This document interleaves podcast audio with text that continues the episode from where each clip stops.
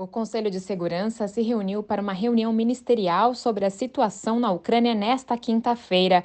A sessão faz parte da agenda da presidência francesa e acontece em paralelo com o debate geral da 77ª sessão da Assembleia Geral com as recentes declarações do presidente da Rússia, Vladimir Putin, sobre a realização de referendos para anexar partes ocupadas da Ucrânia, o secretário-geral da ONU, Antônio Guterres, abriu sua participação, expressando preocupação com os planos do governo russo.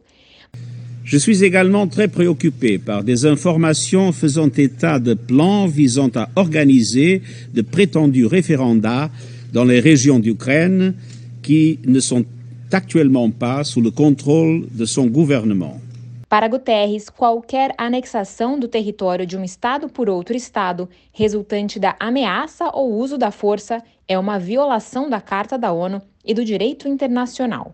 Ele também reagiu a recentes ameaças nucleares, reafirmando que são totalmente inaceitáveis e que todos os países com armas devem se comprometer com o não uso e com sua eliminação. O chefe da ONU destacou os impactos da invasão russa na Ucrânia, que fez centenas de vítimas civis, entre elas diversas crianças, e já forçou cerca de 14 milhões de pessoas a deixarem suas casas. Da ONU News em Nova York, Mayra Lopes.